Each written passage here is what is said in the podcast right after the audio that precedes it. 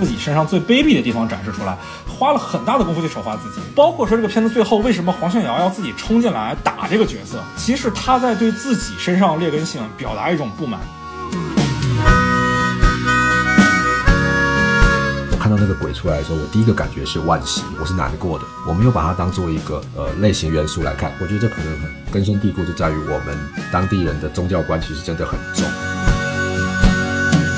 大家好，欢迎收听散场通道，我是麦高芬。今天我们来聊一下《同学麦纳斯》这部电影。呃，为了聊这一部纯正的台湾电影呢，这次我请了我台三个全部在台湾的朋友，跟我们一块儿聊《集魂》的郝康和阿豹，以及之前跟我们一块儿聊《阳光普照》的写白叶老师。大家好，我是郝康，第三次跟大家见面。嗨，大家好，我是阿豹，这是我第二次跟大家见面了。好，大家好，我是写白，很高兴跟大家聊天。对我们今今天这期节目，希望大家除了在看过《同学麦纳斯》以外，还最好看一下黄天阳导演的长篇处女作，也就是《大佛普拉斯》。因为我们今天会反复提到《大佛普拉斯》这部电影，如果你没看过的话，可能确实比较难理解。但我觉得我们台的听众应该也都有自觉吧，会看《同学麦纳斯》的，基本也都把《大佛普拉斯》看过了，是吧？上次《集魂》里有聊到嘛，就是其实台湾电影一般台湾的媒体是不太爱打分的，因为大家都比较宽容。但是呢，那毕竟我们这个节目是一个影视评论类的节目嘛，对吧？所以我们还是要打一个分的。我会给他打六分，还是一个及格线。是在这个去年的金马，大概就是十一月的时候看的这个，所以其实现在对我来说记忆有一些些遥远。因为大家应该都挺喜欢，就是黄信尧前一部作品就是《大佛普拉斯》，所以其实还是对黄信尧会有一个期待。但是当时我看到这个题材的时候，嗯，几个同学，然后这种中年危机的故事，其实我当时就觉得，呃，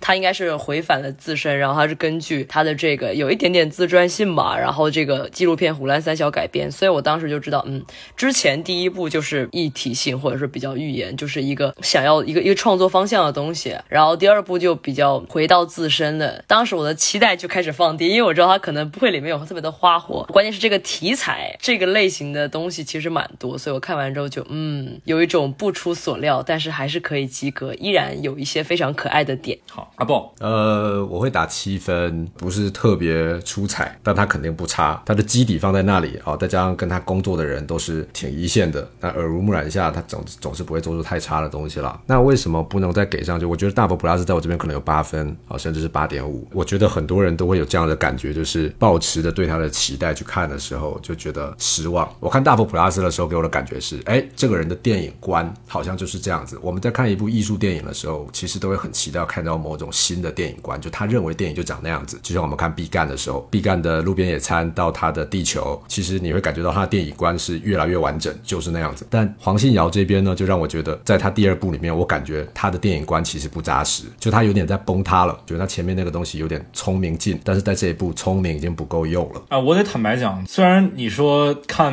路边野餐觉得毕赣电影观很完整，但其实我说真的，我看《地球最后的夜晚》跟我看《同学麦纳斯》的感受还蛮像的，就是都有一种落空的感觉。不过我们待会儿再展开讲了。小白怎么看呢？折中一下，我觉得六点五吧。前面大家也提到了，然后我自己可能补充，觉得就是说，当它落实到现实时空的时候，然后脱离了那个之前的一个很类型的框架和一些很强烈的叙事快感的东西，它是很很走心的、很自传式的东西。然后我其实，在感受中其实很难同理。然后我其实也很想聊这片子，是因为我知道很多人也很喜欢这个片子，就喜欢这个片子是非常喜欢的，可能带来一种他们过去在大陆电影里很难看到的某种图。呃，那某种景象或者某种情感的表达方式，在大陆的语境里是挺缺的，就是对于真实性也好，对于个人感受也好，大陆电影更架空吧。所以现在我觉得这个片子我会给它加个零点五吧，我觉得六点五吧。我个人只能打六分啊！这个虽然之前有跟阿豹聊过，说以后我会给对台湾电影多包容一些的，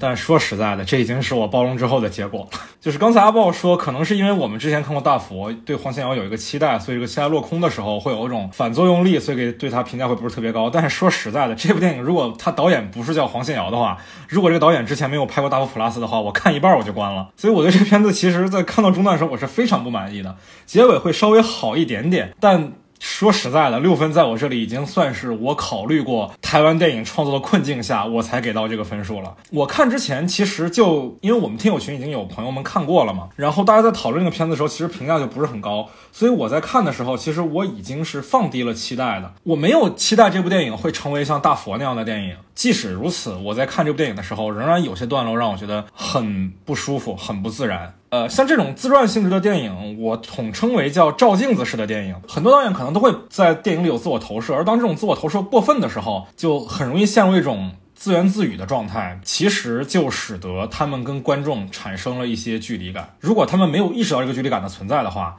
那他们的表达就会有障碍。有些导演其实会利用这种距离感的，你比如说像巴布半，对吧？巴布半也是费里尼的自传性质的电影。但是费里尼就很好的利用了说他自己作为一个意大利最最厉害的导演的一个身份，跟观众的一个距离感，来创造出这个故事里那种超现实的东西。但我觉得在这一部里，其实黄天瑶没有意识到说他跟观众是有天然的一个隔阂的。对，我们也刚才也反复提到了《大佛普拉斯》这个片子嘛，所以我也蛮想听一下大家是来聊一聊这部《同学麦纳斯》和《大佛普拉斯》相比而言究竟差在哪里了。大佛普拉斯他确实很完整，就是他想要构建的这样的一个世界观哦，他去讲。彩色讲黑白，这个窥视讲。镜头讲这个凝视之间的关系非常的工整，就是说他想构筑的这个东西，它其实离我们的生生活是非常远的。我就会大家都会说，哎，这是一个阶级寓言呀，是这样的一个东西。大幅的线它非常的清晰，或者说它的焦点是很集中的。但是到了同学麦纳斯四个主角回到他跟自己有关系、反身性的就是自反的东西的时候，他在安排这几个人的时候，他在用视角来跳跃的时候，他去引导大家去。看的时候，后段或者在中后段的时候，我渐渐就有一些乏力，就是好像我没有办法要跟着他说，哎，现在我们跳到这儿，现在我们跳到那儿，你会觉得有一点点随心所欲。我我觉得刚才那个郝康老师说的，就是说这部片的表达就有点不太明确。这我觉得大家看完这部片应该都会有这种感觉，就看完不知道他要说什么。上一部片就很明显，它从形式到主题就一直围绕就是阶级嘛。那这部片其实你总结来讲，我们要告诉你社会很现实，但是社会现实面太多了。然后他让四个人分别遭受不同现实的时候，就让你觉得眼花缭乱了。他如果真的就是要告诉你社会很现实，那这四个人聚在一起的时候，我们得看到这四个人最原始的样貌啊！你说我们一般同学会，你参与过，我参与过的同学会，大家就是会天南地北的聊，哎，我小时候怎么样？我们当同学的时候，我们怎么看待这个社会？如果他们各自看待社会有一个原本的方式，然后再对应。他们现在的遭遇，我们会觉得哦，的确社会很现实，这件事情成立了。他把这些都不交代也可以，但在不交代的时候，四个人又都各自遇见不同的现实面的时候，我们就会不知道我们到底要看的是什么。再来就是我还有另外一个感觉，就跟。刚才我忘了是谁说到，就是说一个距离感的问题。呃，我前几天看了一个，反正就是一个影评，也是一个老师啊，电影学院的一个老师提到，他觉得这部片他觉得比较有进步，这部片比较有时空感哦。那时空感什么意思？我觉得就是看大佛的时候，其实我们不相信那个时空的，甚至是观众都看着很抽离的，他就干脆很扯。那我举一个比较不恰当的比喻啊。大家都看过那个罗伊安德森，他的片子就很没有时空，他的时空感就让我们很抽离，我们从头到尾都看得很抽离。我们看他的电影就像在看一幅一份画报一样，我们从头到尾就没有相信那是一个真的事情。我们要的就是一个预言感，一个寓意感。大佛有这种寓意感可以，但是他这一部片的很多场、很多戏、很多场景，他又要让你带入，他要又要有生活感的时候，其实这种抽离感就不断的被解构掉了。那在抽离感被解构掉的时候，你某些场景又弄得就是很玄乎的时候。就很不舒服了呀。我自己在看这个片子的时候，我的一个比较明确的感受就是他没有那么自信了。就我们昨天开会的时候，你们给我推荐了黄信尧之前的那个纪录片《胡乱三小》嘛，对吧？你们说其实这个片子里面很多的因素都是从那部纪录片里面改来的。然后我今天就去看了那个纪录片啊，我也推荐听众朋友们去看一下，那纪录片真的蛮不错的，我觉得比《同学麦纳斯》这部电影要值得看。哦，对，我其实蛮想问你们一个问题，就是我在看《胡乱三小》这个纪录片的时候。时候啊，全篇没有解释这个词是什么意思。那英文字幕里给的意思就是 bluffing 或者 bullshitting，是不是就是比如说北方语境里的扯淡的意思？可以，可以，可以吧？其实虎烂三小它就是两个词组在一起嘛，虎烂跟三小。虎烂就是你们说的就是鬼扯吹牛吧，啊，三小就是什么词后面都可以加三小了。比如说你在攻三小，就是你在说什么？对你是在说你在说三小，嘿，你在攻他小，或者是你在吼烂沙小。反正原意就是老虎的那个蛋嘛，大家都不知道那个蛋，画家都画不出来那个蛋，因为没有人看过老虎的那个蛋，就没有见过老虎的生殖器，但是还是能扯它嘛，就是就跟扯蛋挺像的。不是这个烂是不是跟东东北话的懒懒子是一个意思啊？懒，对对对对对，卵啊、就是懒，就是懒字啊。没想到东北和台北在这一刻 产生了某种联系。我看完那个片子之后，其实我对《同学麦纳斯》这个片子的评价可能还要再放低一点，因为我发现这部剧情片里面的很多的梗都来自于那部纪录片，就是特别多，多的简直是有点夸张了。比如说，呃，吃减肥药自杀未遂，比如说故事里面有一个角色突然遭受了意外，然后就死掉了，这些点其实都是从那部纪录片里来的。那一方面是我觉得，如果你所有的东西都是之前生活中发生了的事，你只是把它照搬到电影里，我会觉得这也是一种有点拿来主义了，就不够花心思。但另外一点，我又觉得说，把所有的他觉得有趣的地方、诙谐的地方都加进来，包括比如说像孔庙一样的教堂。我台上期节目是讲贺岁档的嘛，里面《你好，李焕英》这个片子，我觉得它是一部段子电影，它是想方设法的想把梗给堆的尽量多，而这种堆的尽量多背后体现的是什么？体现的是作者的一种不自信，他不确定我现在放的这些幽默的地方、戏谑的地方足不足够，所以我要尽量的多放。但是你每一个笑点指向的方向是不同的呀，就在我眼里就很奇怪。你比如说像纳豆这个角色，在电影里叫罐头嘛，对吧？他上一场戏打牌输给同学钱，下一场戏就吞药自杀了，然后再下一场戏就跟没什么事儿一样，打了个领带去上班了，仿佛自杀对他对于他来讲是一个很轻松的决定一样。那在我这人物弧是断裂的，是有缺失的。从我的角度推测，我我猜过去，他可能是非常想要把吃减肥药自杀这个黑色幽默的段落加到电影里，但是他却没有想好怎么把这个人物弧给完成，或者说电影里面的空间已经不够他完成了。他毕竟后面还要引出麦纳斯这个角色的出场，那导致的结果就是上一场戏他吞药自杀，下一场戏打着领带去上班了。哦，我就觉得非常的不自然。反而在这部电影里，我觉得在。大佛成功之后，他自己也说嘛，大佛是这个《甜蜜生活》，就是周梦红自己的这个电影公司唯一赚钱的一部片子。在那部电影成功了之后，他反而更加的不自信了，他不知道该怎么去办了，所以他想把所有的东西都堆进来。嗯，这是我自己感觉很很明显的一个地方，尤其是在看完《湖南三小》这部纪录片之后。我补充一个点，就是你像那个他拍摄电风正硕这个角色的那个段落里，大量的使用一种就是我们影像中看的时候是剧情片的影视是质感，然后他一直在旁边跟他讲话，就你告诉我们是有人在拍他的。哎，这么一想，好像确实是几乎所有的纪录片，就是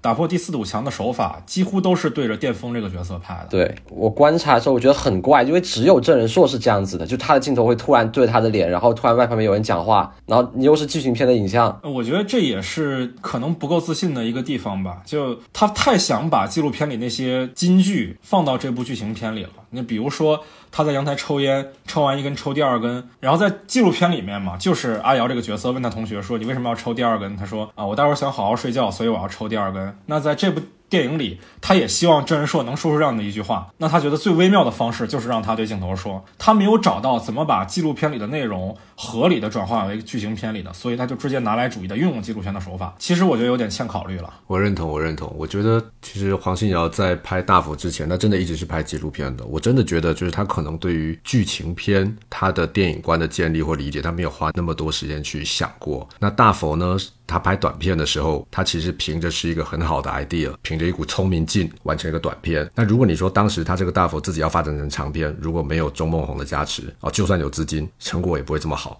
所以等于是那个形式被钟梦红注意到之后，他用其他外在的能力把他原本的那个 idea 巩固一下，把它推成一个长片。但这个 idea 并不真的是他黄信尧本人做好准备从纪录片转到。剧情片的一个形式。那他现在在拍这部片子的时候，他还在建立他对于剧情片的理解。那可能刚好他觉得，哎，那个他原本的纪录片那个素材不错。那他现在只是在套一个形式，觉得那我就套进来用，感觉还蛮有效果的。这种蛮有效果，就像我们很多时候拍照的时候，觉得，哎，照片怎么样都不好看，我先把它调成黑白的吧。很多学电影的人拍短短片的时候，我先把它调成黑白的吧，是不是？一调成黑白，瞬间就有某某种逼格了，对吧？那他在处理这段的时候，我没有手法，没有手法怎么办？我用一个粗暴一点的对着镜头讲呗。哎，那说到影像这一块啊，因为我对这个片子的感受还蛮明显的。当年是先出的金马奖的结果，我们才得到的大佛的资源嘛，所以其实大佛普拉斯中岛长雄拿到最佳摄影奖的时候，我是很意外的，因为他那时候打败的是你像鲍德西。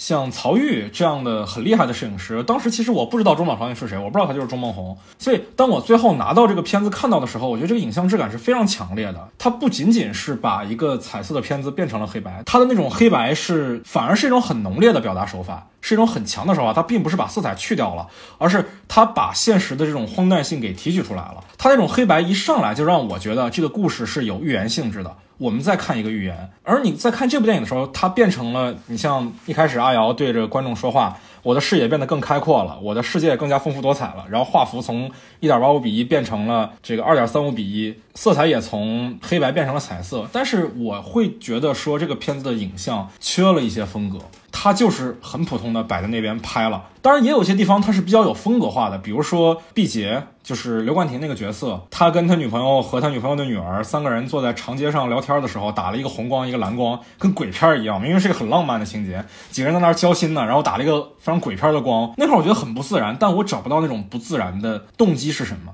换句话讲，大佛的影像，我是能为他找到一个理由的。这个理由方便我去理解这部影片。但是《同学麦纳斯》这部片子，我从影像上我找不到一个理由来帮助我理解这部影片。在周梦红参与的影片里说，周梦红的摄影来说，他的肯定是主导权较大的，加上他又是老板嘛。对对对，他摄影的片子他都是监制嘛。对对对对，所以他肯定是有在影像的控制上，他是更有权利的。然后呃，因为加上呃周梦红的新片，呃，我暂时可以讲，就是说是一个非常写实的片子，是一个很转型的片子，因为他的新片。是完全抛离了过去的很类型化的东西，还有很多讲的是家庭的东西，所以我觉得钟鹏作为他作为一个摄影，他也在找一个新的一种方向吧。我觉得是有这样一个取向的他自己。写写白，你是有朋友在钟孟宏的剧组里是吧？呃，对对，身边有吧，嗯。哎，你还记得我们当时做阳光普照节目的标题是什么吗？忘了，是吧？当时的标题是钟梦红会是下一个杨德昌吗？我觉得好像听你这么描述。去情节化就是家庭的感觉，他好像真的要走杨德昌的老路了。就是他自己个人兴趣啊，他其实是很喜欢那种日本的那种呃早期九八十年代的那种犯罪片啊、黑色电影啊，就他对类型是非常有研究的。但是他他的新片就是真的在往一个另外一个极端在走，他在走一个非常写实的方向。就我们之前聊《棋魂》的片子的时候，其实有聊过这个点啊，就是当时阿豹说，台湾导演年轻的时候看的都是类型片，心里喜欢都是类型片，但是在搞创作的时候又难免不受侯阳的影响，跳不出这个。局限性来，那是不是最后回归家庭、回归去情节化的作品，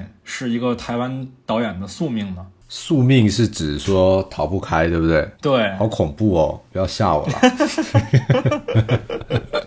但其实说真的，你看近年来很多台湾的新导演，其实有慢慢在突破这件事情，但是难免你说我们心里会不会觉得说，哎，如果我有一个。主导权，或是我哪部片子的投资成本小一点，或是拿了政府的补助，我要来拍一部这样子的片子。呃，我觉得可能很多人心里也会有这个想法，就是我觉得就跟麦纳斯一样嘛。你心中最美的女人是谁？是不是就是你高中没追到那一个？我们心中最美的是那个，就是侯阳曾经在我们心中就是有某种段位。当我们真的有一个有主导权的时候，我们会觉得，嗯，这部片子好像不太需要负那么多票房责任的时候，我想完成一下我当时的梦，就那些侯阳他们可以达到的事情，我也想尝试看看。我在我心中可能有这你这么一问，我觉得我可能也还是有这么一点情节，因为我最近自己在写自己的项目的时候，呃，他就是投台湾的辅导金的，我也是写着写着就发现，哎，怎么又往那里去了？我觉得这种事情就是你做一次成功之后，也许我接下来就不会再做了。让我让我把到这个妹，把到一次之后，OK，我知道是什么感觉了，我知道我自己拍出一个这样的片子是一个什么感觉了，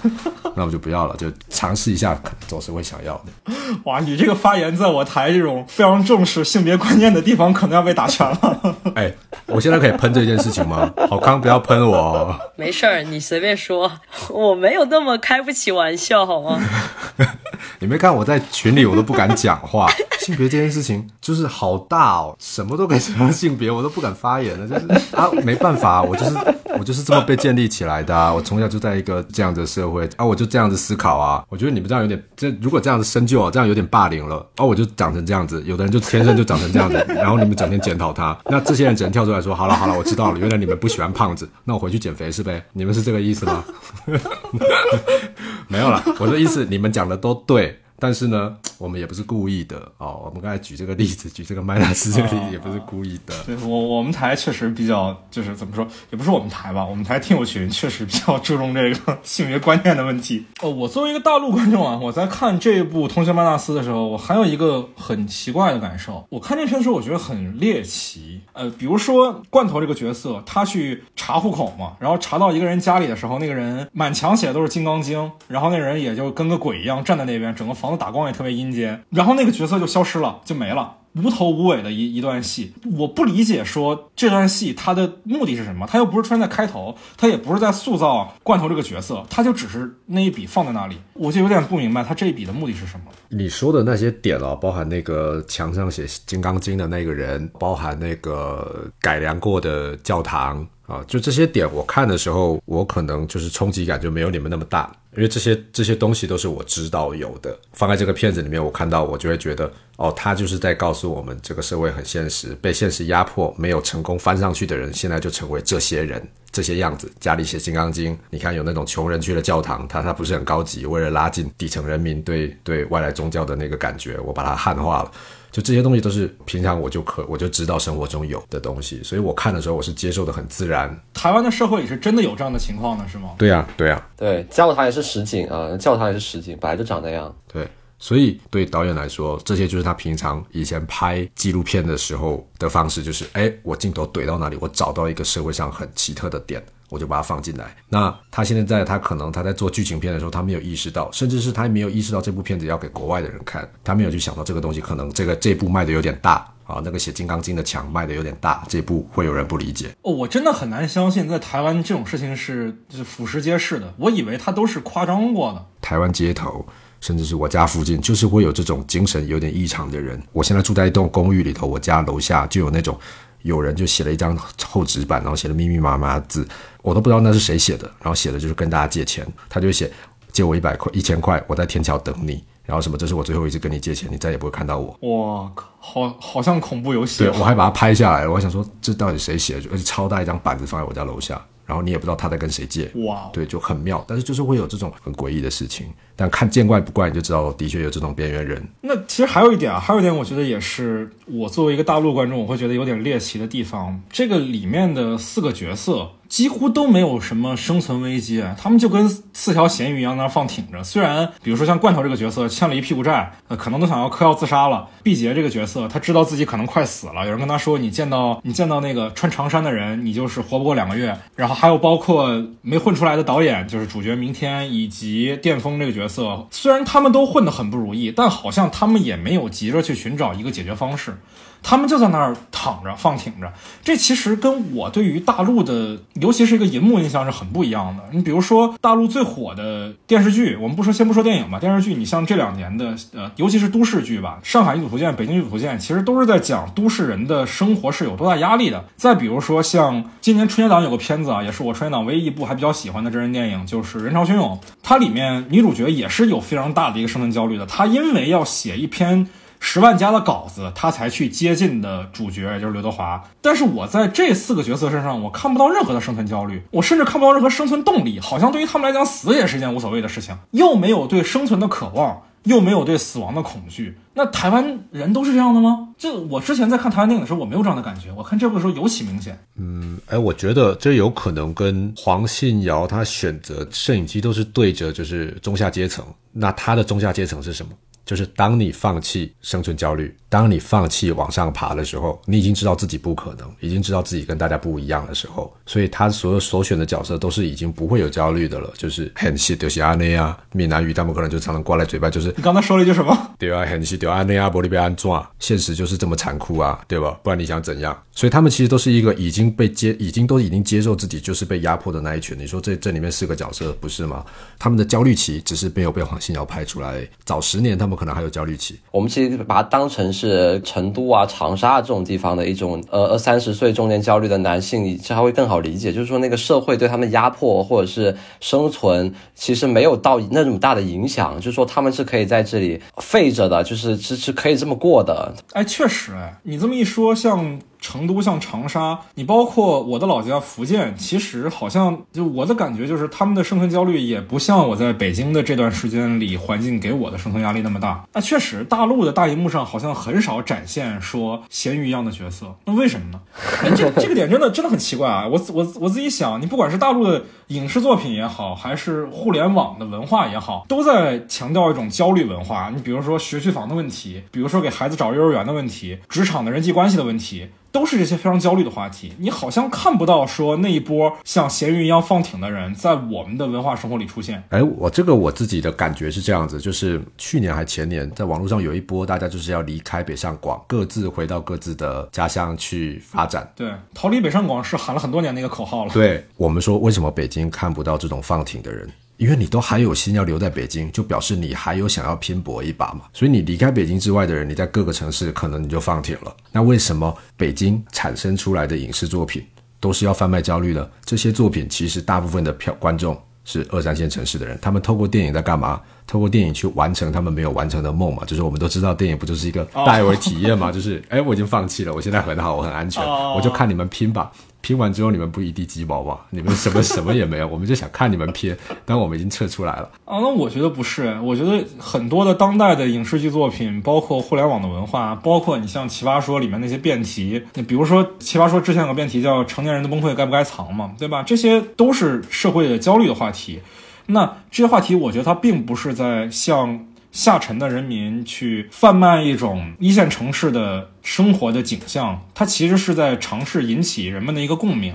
那我我是真的蛮好奇的，就是下沉的那些人选择了离开一线城市，那些人，他们为什么就仿佛在我们的文化生活里消失了呢？因为他们不占据主导权，他们他们没有办法被书写，因为没有人关心他们，也没有人有他们的体验。就这样的人，你也看不到他们了。我简单，你看，比如说那个，我们不会去写一个就想要当外卖员的外卖员，对吧？我们说这个外卖员他觉得人生很无聊，就送送外卖就行了。啊，这日本日本电影会有很多这样的形象，像你的鸟会唱歌，还是百元之恋里都有一种就是这样的人，就是觉得自己很 loser。但是我们其实不会去写 loser 的，甚至我们好像觉得 loser 是一种不应该存在的。为什么要看一个 loser 呢？我们要看他失败呢？所以这样的人，他他很难进入到主流叙事，在目前中国的这个大陆环境里，他是很难进入主流叙事的。对我觉得叶老师刚才说这个说法，我觉得我很认同，就是就是目前大家的观影的习惯和审美还在看这些值得关注的努力的人们。那可能要在渐渐过一段时间之后，大家才会觉得审美可以放宽，我可以来像刚才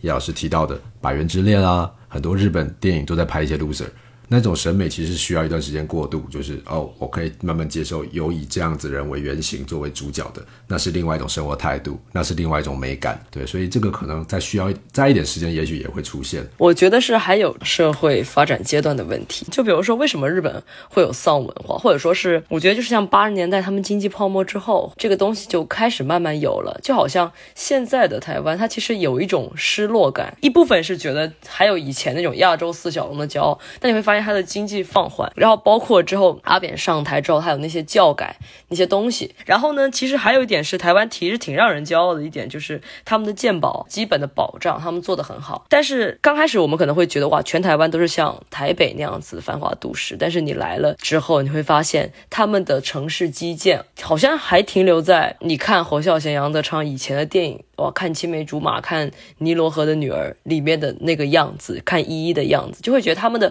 硬件设施其实都没有一直在花钱做这个，但他们在做的是软件的东西。然后这种软件的东西会让台湾的人民，尤其是我们说的中下层，他们其实会有一种安全感，就是说不会有完完全全就是我今天不赚钱，我今天不上班，我就死了，我就没办法养家了。可能这个焦虑一旦被这个所谓的政府就兜底了之后，他们就不会。像我们这样，他就是说我们被忽视的那种中下层是什么样？这就是说送外卖这件事情，我可能以前我是在老家干农活，但是现在被拆迁了，被政府收回去了，我没有收入了。结果我四五十岁，我还要去大城市里面送外卖，我闯红灯就是为了及时到达。大整个大陆都就是很狼性，告诉你你就是要当一只狼，你就是要去拼。他还处在一个这样的阶段，但是台湾现在已经开始说，其实你可以不用这样。那这也就是说，在你看来，其实台湾当代社会是比较接近于，比如像欧洲的高福利社会，所以人们的竞争压力会比较小，相当于他们的马斯洛需求层次理论里的最底层，也就是生理需求和安全需求是。是已经得到了一个满足了，所以得到满足的时候，他们向上冲的力量就不大了。你不像大陆，好像因为还需要为今天的饭钱、为孩子上学的钱去奔波，所以才那么的努力。嗯，你总结的很好。我我其实觉得还有一个点啊，还有一个点是我自己的一个观察吧。我们想大陆的影视文化跟台湾的影视文化有一个。很先决的区别就在于，其实我自己的感觉是，不仅是影视工作者，包括媒体工作者，包括广告业的，呃，我们说文创行业吧，其实整个压力都非常的大。就是一方面是你们的收入其实是很没有稳定性的，你像大陆，其实你不知道什么片子会火，好的片子可能就卖不出去，可能很烂的片子就卖得很好，这个市场是不确定的。但这个市场又有很多钱，因为有很多钱，有很多人涌进来。那一个不确定的市场，一个很多钱的市场，一个人也很多的市场，那就导致了这个行业的竞争压力其实非常大。但是可能在很多不做这个行业的朋友们看来，做影视行业、做广告行业、做媒体行业是非常挣钱的。可能看觉得明星一罚款都是几百万，但是真的落到影视行业里最底层的人，你比如说一个策划，其实他们的收入水平是非常非常基础的。在这种情况下，整个行业的整整体的氛围其实就是非常焦虑的。可能这个文创行业的内在的氛围比大陆整体的氛围还要焦虑的多。那这个行业所产生的作品，当然也带有一种。焦虑的气味儿，所以我自己觉得，一方面是地域文化的一个一个不同，一方面我觉得大陆的影视行业的本身不健康的生态，也导致了这个作品它会带有一种不健康的气质。这种不健康并不是说它不好啊，只是说它现在所表达的里面的角色精神状态可能是不够健康的。我觉得反而大家更需要在影视剧里获得那个爽感嘛。我觉得《延禧攻略》就很典型啊，就我看一个人怎么通关，怎么打赢别人啊，我现实中打不赢，我看他打赢我会爽啊。但是你提到宫宫斗剧这个点就很有意思啊，宫斗剧为什么好？看很大一部分是因为对于里面的主角来说，他失败就是死，他是没有退路的。那这也是一种焦虑啊！他们每天都活在啊生命安全得不到保障的环境里，这种焦虑其实是跟我们当代文化有延续性的呀。他输了他就是死，所以他必须要赢，这才好看嘛。其实跟看斗鸡斗犬其实是一样的。你就想那个最近很火那个赘婿啊，就是连连你穿越回去了，你还要创业的，就是你逃不掉。那个，我们说回来，说《同学麦纳斯》这个片子啊，我已经好久没有提这个片子了，跑离我太远了。我自己在看这个片子的时候，我觉得这个片子给我的感受是特别《聊斋》的。我们知道《聊斋》里面很经典的一个故事，就是一个男人，然后他遇到了一个女人，但这个女人有蹊跷，就比如说小倩嘛，他遇到了一个女鬼，这个女鬼哪儿都好，他坠入了女鬼的温柔乡，结果发现她是个鬼。这个故事其实我感觉也是，不管说是男主角明天的这个这个突然要被推上去竞选议员的这条线。还是说是毕节这个人突然遇到了一个能听懂他说话的女人这条线，还是纳豆饰演的这个罐头突然有一天遇到了他。高中暗恋的女同学这条线，可能巅峰那条线稍微会好一点啊，因为他是老婆突然怀孕，他跟他老婆相遇发生在影片开始之前。起码说前三个主人公这三条线都很聊斋，他拍的也很聊斋，很像鬼片。刚才我们有聊到一些，比如说墙上为什么有金刚经这些问题，但我的感受是，导演拍的是一部有自我投射进去的，由一部纪录片改编而成的剧情片。那为什么要加入这么多特别超现实的、特别聊斋的东西进去呢？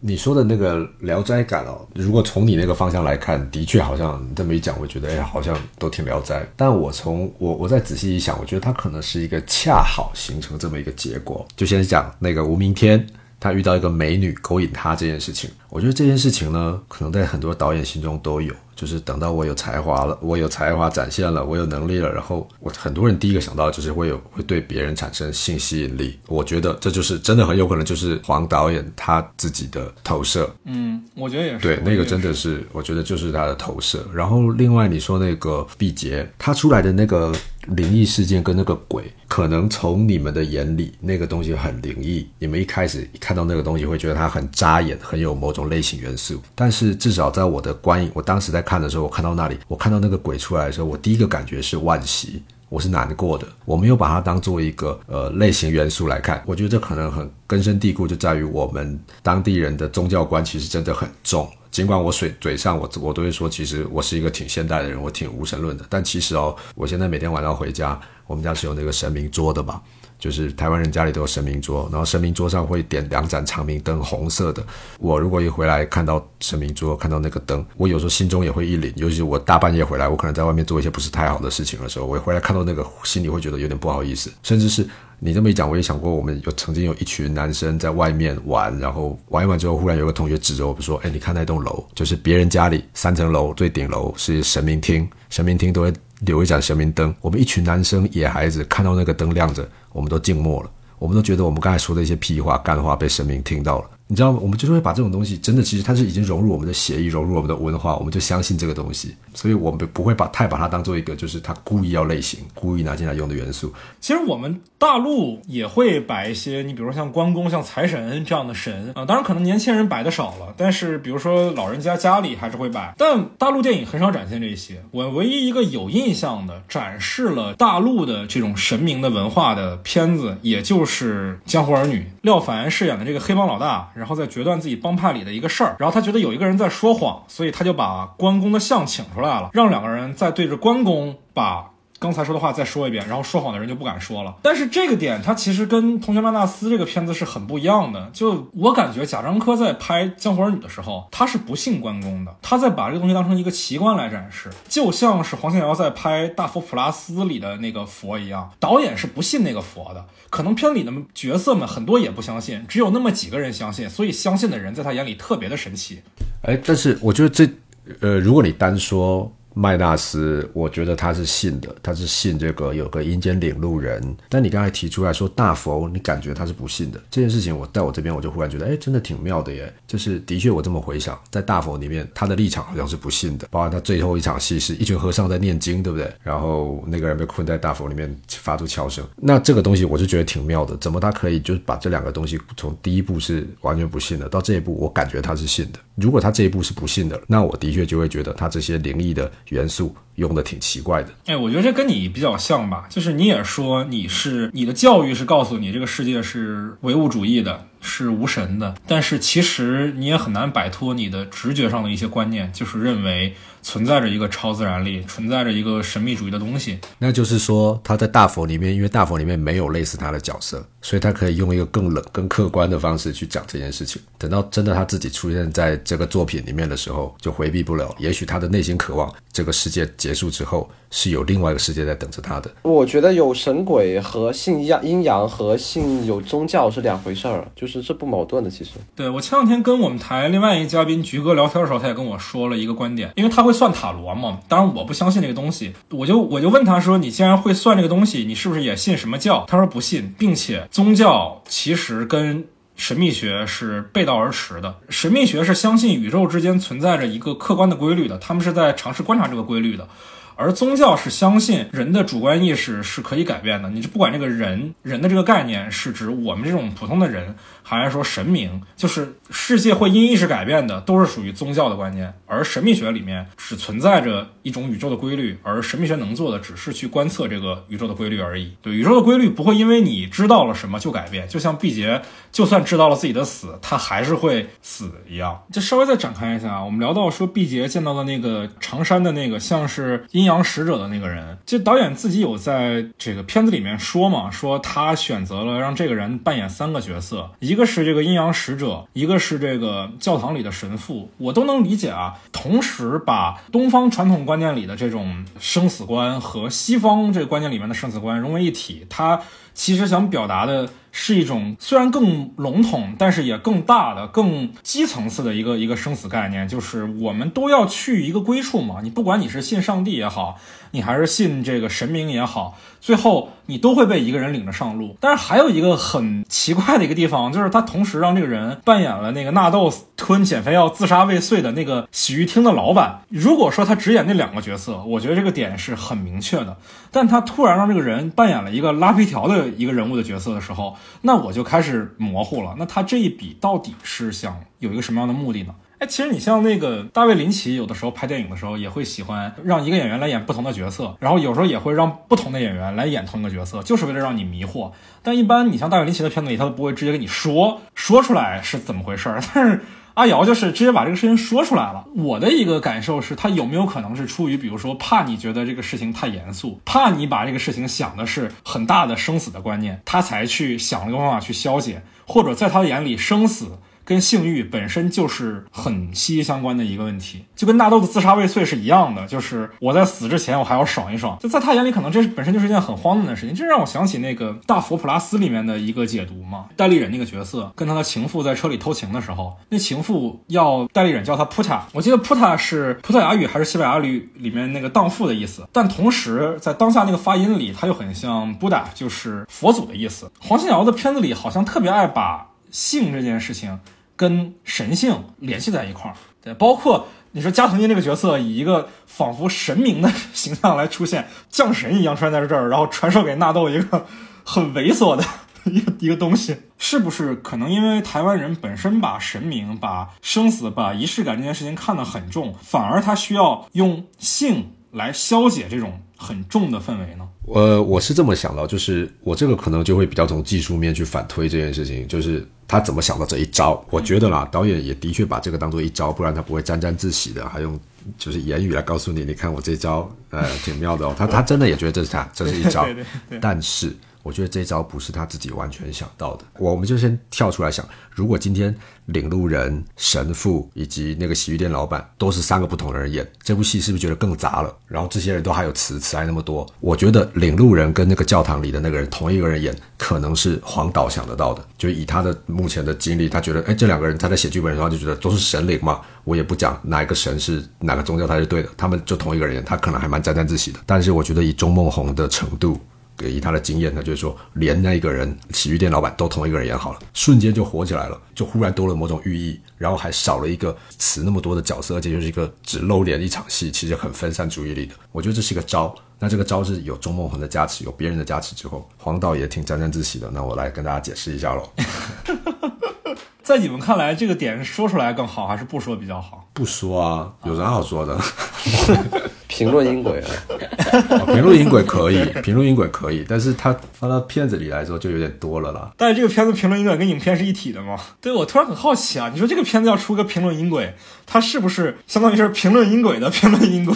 然后可以一直套娃下去？对我，哎，我我刚刚其实有个想补充的点，就是说，与与其说你刚刚跟我讲的这个聊斋感，我其实想强调它里面是有一种幽灵感的，就是说所有的女性角色是很像幽灵一样的，非常男性想象的出现，然后。要上我的女下属也好呀，也突然一个很懂我的女人，然后一个同学变成妓女等等，然后他这人都是突然很幽灵的飘来飘去，因为他们都是很不实的，因为这女的都太虚了，太想象了，所有的女性都是，包括里面连连最实的，就是说天仔的老婆在吵架也好，他老婆知道他出轨啊，那种反应都是最标准的想象的反应。我砸碗，我去找你对峙。都是这样的东西，所以他所有人都是很像女人，都很假，很像幽灵的感觉。对这个片子给我的感觉就很像那种小学时候玩的那种攻略游戏《g a l i Game》。就是女主角都是很刻板印象。我们来盘点一下这个片子里面的女性角色啊，你比如说无偿为这个明天这个角色付出一切的非常贤惠的老婆，天天为他煎鲑鱼，最后知道他出轨之后，也是仅仅去警告了小三儿，没有离开他。以及明天遇到的这个像是莉莉丝一样的美丽的勾引他的女人，电风遇到的漫画店跟他志同道合的他的老婆，这个这个纳豆遇到的高中暗恋的对象，现在流落风尘，却又跟他产生了某种共鸣。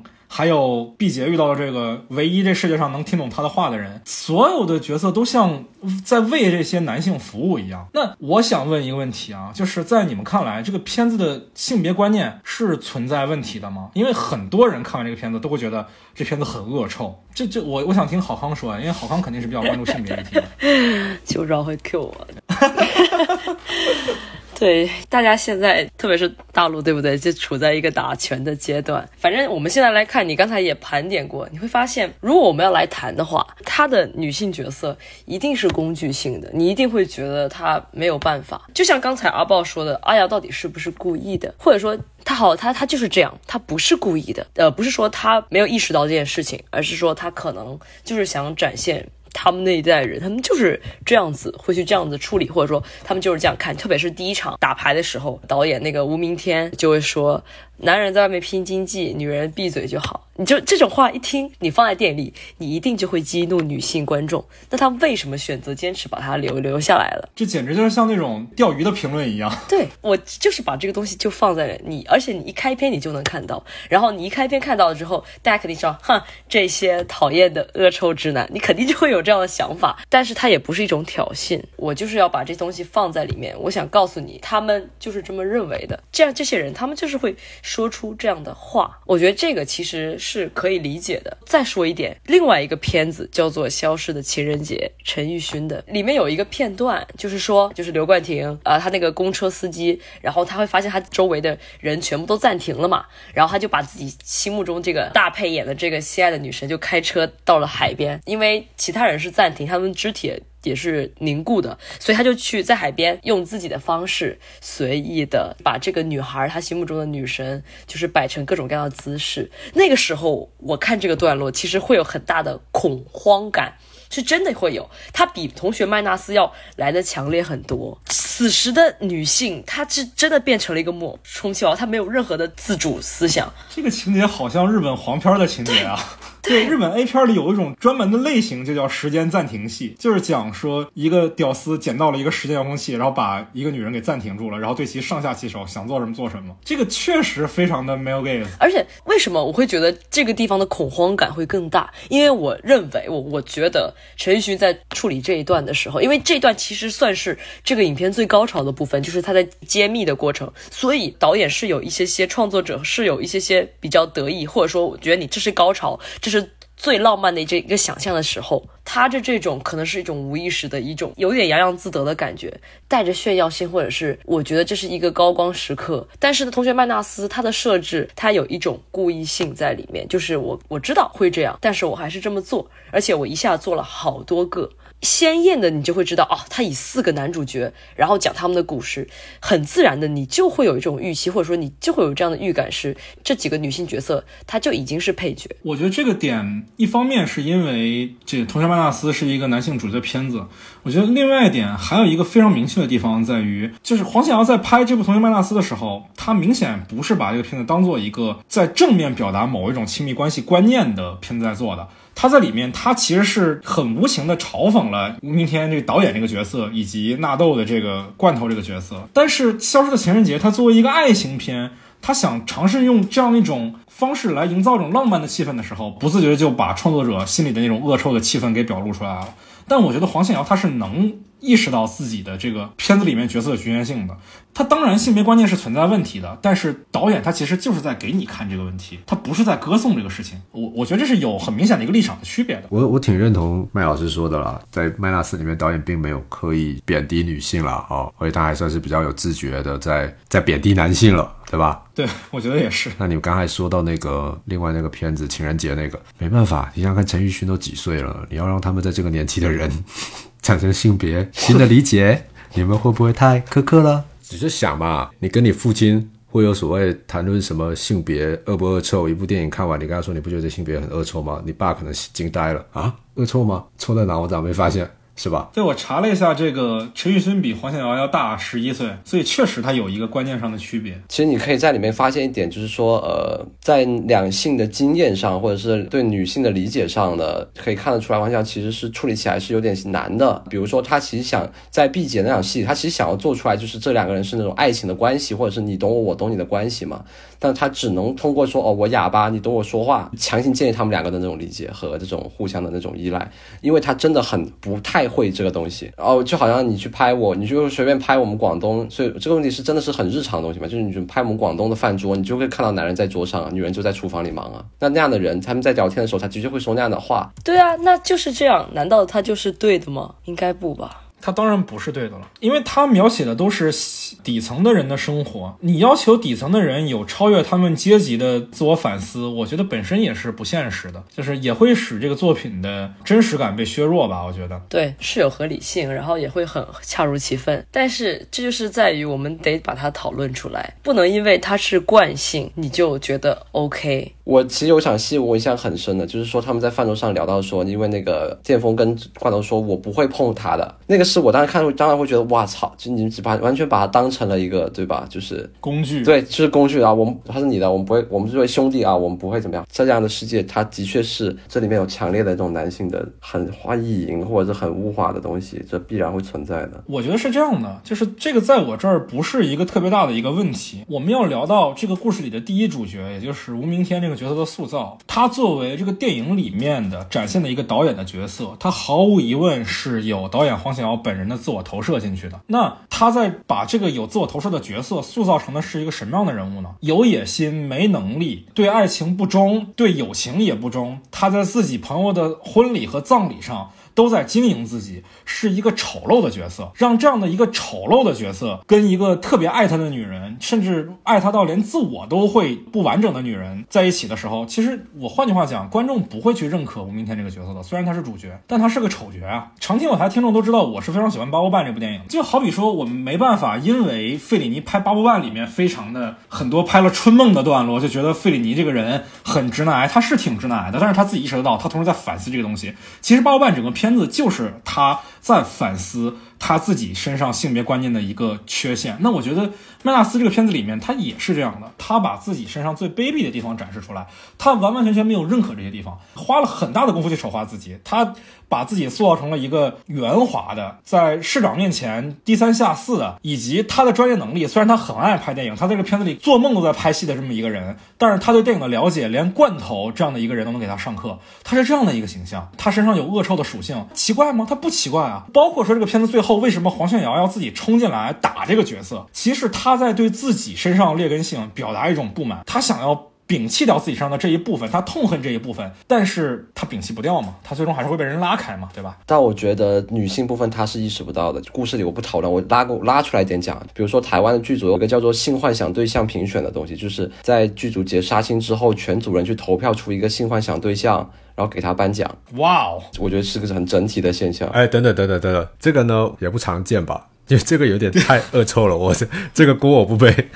呃，我不说常见啊，有一些剧组，就九把刀，我朋友跟过一些组，然后他还被评选过嘛，就是大家发票然后去投这个。我是说，我不说台湾剧组呃很恶臭或者是什么针对女性，我是说我不觉得他们意识到这个问题。其实我也不觉得这个片子黄晓很意识到说哦这样的话不该说，或者是。呃，我其实这样的人是说话是很不对的，我觉得他也意识不到这个问题，也有说不自觉的部分在的。也是你这么一说，我突然反应过来，就是最后其实真正激怒电影里面的黄建瑶去打吴明天这个角色的原因，跟女性就没有什么关系，是因为她在毕节的葬礼上经营自己。对。他不太懂女人吧？我其实这么说，也不是说他物化女性，他不太懂女性啊。我觉得肯定是有物化女性的部分，但我总会天然的觉得一个作者不会蠢到意识不到自己的局限性。你比如说，他里面那场戏，就是正主他的老婆去找小三那场戏，我觉得拍的太抓马了，太栏目剧了。就为什么要那么拍呢？我总会先天的认为它是一种反讽。那场戏真的很怪，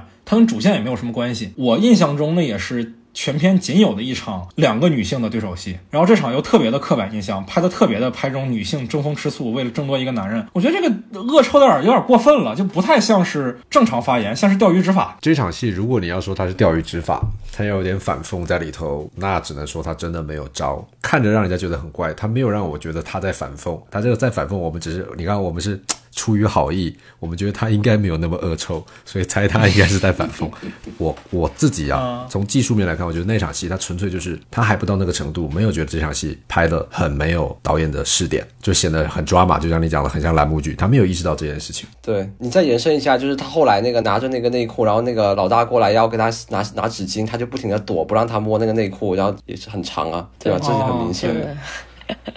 哎呀。哇天哪，我我我没有办法再替他找到借口了。呃，我们接着说一下吴明天这个角色啊，因为这个角色我还挺。挺想深挖一挖的，他为什么要把这个有自我投射的角色写的这么的让人讨厌呢？我我觉得这个导演的角色，就算是说是导演的一面，他其实也是一个很很少的部分。他有他的懦弱，我觉得是有的；他的跟外界的无法交流是有，然后被裹挟那种感觉也是有的。但他给他政客的角色，然后跟政治这条线放到这个人身上，我觉得更多是不矛盾的，就是政治那个部分是他另外一个对于可能当下社会啊的一种看法。然后那个是放在这个人身上了，然后这个人是有很多缺点的。我觉得他去打这个人也是一种，我像这样说很作者论的，就是他有一种就是对自己当下的困境或者是自己的一些不喜欢的东西一起集中在这个人身上，而不是说这个导演吴明天就是他自己，他也没有这个意识。然后加上呃黄西尧生活上也是一个不太会跟社会交集太多，也只是个比较内内敛内向的一个人。然后他其实也是比较孤单的或者是孤独的感很强的一个人，所以阿天这个部分是像他的，就是他的那种闷着在那里，然后很多事情不表达，就这么的样子的是有的。就是成天在自己的办公室里摆 pose，但，是什么都不干？对对，不知道怎么办，对。最近我在网上有看到一个新的，我不知道是心理疾病还是一个流行语的一个概念啊，可能不是一个严谨的心理学的一个概念。有一个概念叫冒名顶替症候群，就维基百科上有的，就是说。有些人会将自己的所有的成功不归结于自己的能力，而归结于自己的运气好，或者说自己的骗术高超，或者说自己的把握住了某一种不属于自己的时机，而人们终会有一天会戳穿他的这种伪装。我觉得，其实在这个片子，尤其是在吴明天这个角色身上，是有阿瑶对自己的这种不安的一种投射，就是他仿佛不认可说大佛的成功，他真的到了那个程度。他只是一种故事里面的这个陈以文演的那个高议员，恰恰好丢了一个时机给他，然后他就被推上来了，然后他就成了明天会更好里的明天了。但他其实本人非常的不够格。那我这个往再往外深一点，是不是在这个故事里面的这个陈以文这角色，这个高议员，其实就是这部片子，不管是大佛还是同学，这个片子背后的另外的把他推上来的这个人，也就是中岛长雄、钟孟宏呢？他其实自己觉得自己没有到这个位置，他是被对方强行推上来的，然后自己总有一天会被人当街暴揍，因为自己没有这个能力。你这个想法很危险。很有想象力。是啊，对台湾没有人听我们的节目的。哎，我觉得你刚才说这个冒名顶替这个这个、这个症候群啊，我倒是觉得其实挺精准的了，因为我在看里面这个吴明天他的生存状态、他的心理逻辑、他所有那种懦弱、所有的这种表现，很多地方我都很能共鸣。那这种共鸣，我觉得当导演的人应该很多人都很能共鸣这一点，就是其实我们常常时候我们有一腔热血要做某一件事情，但那件事情不一定做得成，然后找上你的叫你去做别的事情的时候，你会觉得哦，原来我理解在我在做的事情，在你们眼中看起来价值是那样子，你懂吗？他就被找去从政，甚至是有的时候就算是在片场，我就拿我自己的经验来说，我常常也会觉得我不知道自己在干嘛，虽然我好像给了很多指示。开会的时候摆出各种我知道的样子，讲完之后，其实我心里也都挺虚的。我觉得这种这种冒名顶替的这种感觉，对一个导演来说会非常的强烈，甚至比你当摄影师还来得更强烈。为什么？因为你当摄影师，你周围有你有一帮的伙伴们啊，你有摄大柱、摄二柱，导演每次去就只有一个人，然后所有人还得听你的，你就觉得永远大家都等着，总有刁民想害我，大家总想拆我台。所以我就遇过好多那种导演朋友，我们聚在一起就聊过这种事情哦，就说你每次去开会，你怎么给自己准备？有的人就是说先把自己弄得很生气，用怒气解决所有事情。所以为什么我们常常听到说很多导演在现场超凶，那就是一种防卫装置嘛。就是过来人我们都知道，这种不安全感、不安定感其实很深的走。心了，走心了。对，真的走心。他的这个什么为什么要去从政这件事情，我觉得从两个角度，第一，可能真的是他自己红了之后，很多事情来找他，然后让他觉得很荒谬，觉得跟我不相干，怎么这种事情都会找到我？只因为我现在有名了吗？啊，但是你们不知道我是导演吗？我做工作应该是拍电影啊，你们怎么会找我干别的事情？这件事情，我就拿我我今天来讲，我今天有朋友来找我，跟我说，哎，听说你。这这几年在大陆做的不错，然后我还放我的片子给他看，我以为他有资，他有要跟我合作，他也是一个台湾有资金的一个小老板，结果他要我干嘛？他要我去大陆吸收下线，就是他要做那个资金的汇兑。你知道我当下心里多受伤吗？我很认真把片子放我给他看，他 跟我讲这件事情，就今天，就今天，你懂吗？然后。从政这件事情呢，也有可能是导演他在暗讽台湾现在的政治生态，因为这台湾政治生态真的太可笑了。就是尤其我我这一趟回来台湾之后，我跟着觉得太明显了，就是太多政治素人，就他本来不知道在干嘛的，反正都出来参选立委。在台中区我家附近住了一个叫做陈柏维的，你们应该都知道啊。陈柏维最近新闻也挺大，大家要罢免他。你知道陈柏维这个人本来是干嘛的吗？他本来跟影视产业还有点关系哦。他本来是台湾有一个很大的特效公司。他在里面当总监，所以他参与过的电影我讲出来，你们会觉得哎，天啊，很厉害。他是《寒战二》的华丽上班族的制作总监，Canon 的专案特效经理。哦，都跟香港合作是吗？对，因为那个特效公司蛮大的。那你看这个人本来是做影视，他也是蛮专业的，结果你看他跑过来当立委。多傻，傻到爆。你知道他有一句名言，就是他在立法院对国民党的立委说：“我要一个人打三十五个。”他说打是真的打架，他说我可以一个打三十五个。太你看，就超超级小丑，对不对？这些点可能都是给导演一个一个想象空间啊，就说一个电影人、一个导演混到混不出头的时候可以干嘛？哎。最近好多人选立委，那我就设定这个无名天去选立委吧。反正的确，现实生活中就有一个叫陈柏伟的搞电影的，搞一搞最后来选立委，然后声音还那么大，还弄到现在被罢免。那关于《同学麦纳斯》这部影片，我们今天也就聊到这里了。感谢三位朋友远在台湾，还陪我聊到了凌晨一点多。听众朋友们呢，可以关注我们的官方微博，也可以加入我们的听友群，在微信上搜索 After Cine，添加我的个人微信号就可以申请入群了。郝康、阿豹以及叶老师都会在群里等大家。那今天就先到这里吧，朋友们，下期再见，拜拜，拜拜。